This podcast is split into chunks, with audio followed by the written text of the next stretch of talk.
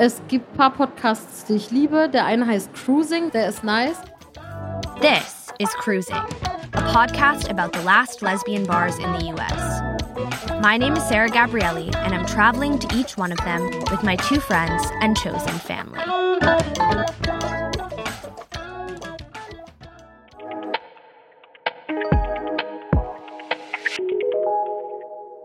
Das ist Sarah Gabrielli vom Podcast Cruising und ihr hört den Podcast-Podcast von Detektor FM heute mit einer Empfehlung von Autorin Hengame Yagobifara.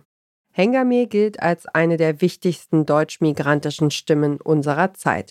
Lange hat Hengames alter Ego Habibitus eine Kolumne für die Taz geschrieben, in der Mehrheitsmeinungen angeprangert und damit Debatten in ganz Deutschland angestoßen wurden. Ein Buchband mit Hengames wichtigsten Kolumnen ist 2023 erschienen. Außerdem kennt ihr Hengame vielleicht auch als Podcasterin von Auf eine Tüte. Dafür hat sich Hengame unter anderem mit der Rapperin Nura auf eine Tüte Gras getroffen und mit Autorin Mitu Sanyal eine Tüte Blumen bewundert. Mittlerweile konzentriert sich Hengame auf das Schreiben fürs feministische Missy-Magazin und arbeitet an einem zweiten Roman. Auf der Leipziger Buchmesse hat uns Hengame auf der Detektor FM Bühne besucht und auch über queer-feministische Podcasts gesprochen. Eine von Hengames Empfehlungen ist ein auditiver Roadtrip durch die USA. In den USA gibt es mittlerweile nur noch 25 Lesbenbars. Das war vor vielen Jahren anders so. Und es gibt eine Gruppe von drei Leuten, die alle diese Bars besuchen und mit den Leuten da reden. Cruising heißt der Podcast. Der ist nice. Diese Gruppe besteht aus Sarah, Rachel und Jen. In ihrem Honda SUV fahren sie quer durch die USA, um herauszufinden, welche Bedeutung Lesbenbars für die queere Community heute noch haben. Throughout much of the 20th century, lesbian bars existed out of necessity. With fewer LGBT community centers, queer bookstores, and never mind things like dating apps and social media. There was simply nowhere else to be gay. By the 1980s, there were an estimated 200 open and operating lesbian bars in the US. Today, there are less than 25. Lesbian bars are undeniably disappearing, for better or for worse. Maybe queer women like us don't need them anymore. But that's hard to imagine. Before they're gone, we'll be driving over 8,000 miles across the country and back to visit as many as we can. Was soll das eigentlich sein, eine Lesbenbar? Warum verschwinden sie nach und nach? Und brauchen wir diese Orte überhaupt noch? Sarah, Rachel und Jen sprechen mit Menschen, die sich in den Lesbenbars der USA zu Hause fühlen. Mit BesitzerInnen, BarkeeperInnen, Stammgästen und Newcomern. So we're on our way to Cubbyhole. It's Ihr erstes Ziel ist das Cubby Hole mitten in Manhattan, New York City. Es ist 2021 und das Cubby Hole ist die erste Lesbenbar, die nach dem Lockdown wieder eröffnet wird.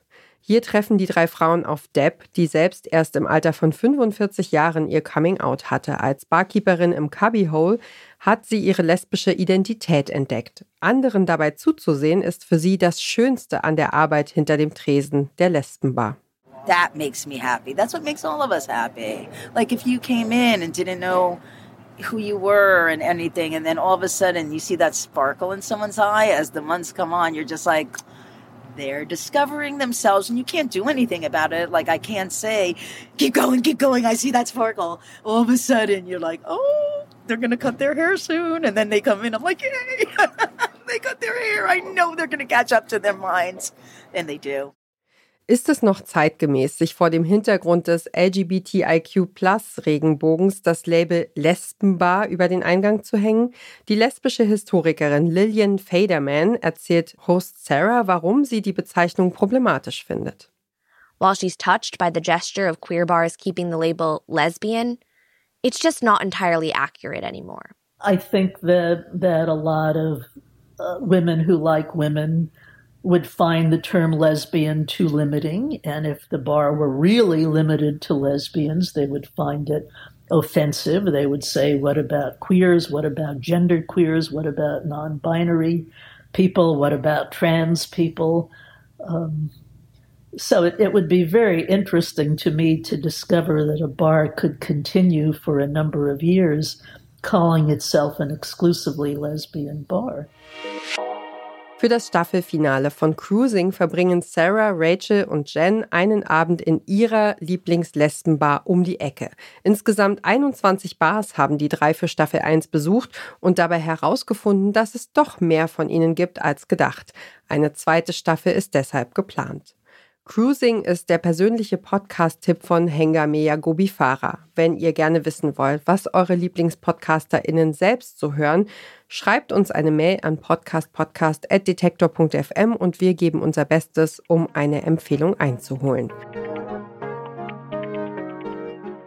Joanna Voss hat diesen Tipp aufgeschrieben, Redaktion Doreen Rothmann, Produktion Stanley Baldauf und ich bin Ina Lebetjew.